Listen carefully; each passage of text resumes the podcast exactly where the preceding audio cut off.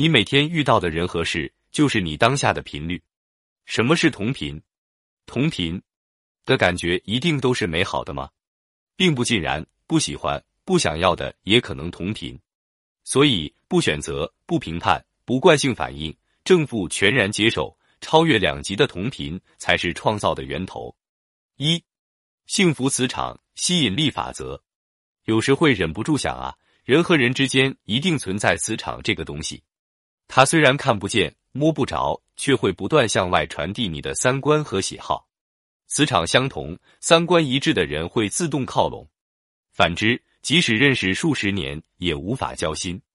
也正因如此，才会有物以类聚、人以群分的现象吧？也才会有看一个人就看他的朋友都是什么样的人这一现象。或许你也有这种体会。生活中最难的是人际关系的维护。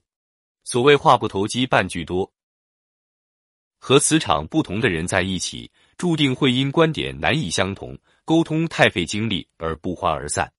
然而，和磁场相同的人在一起，快乐变得很简单。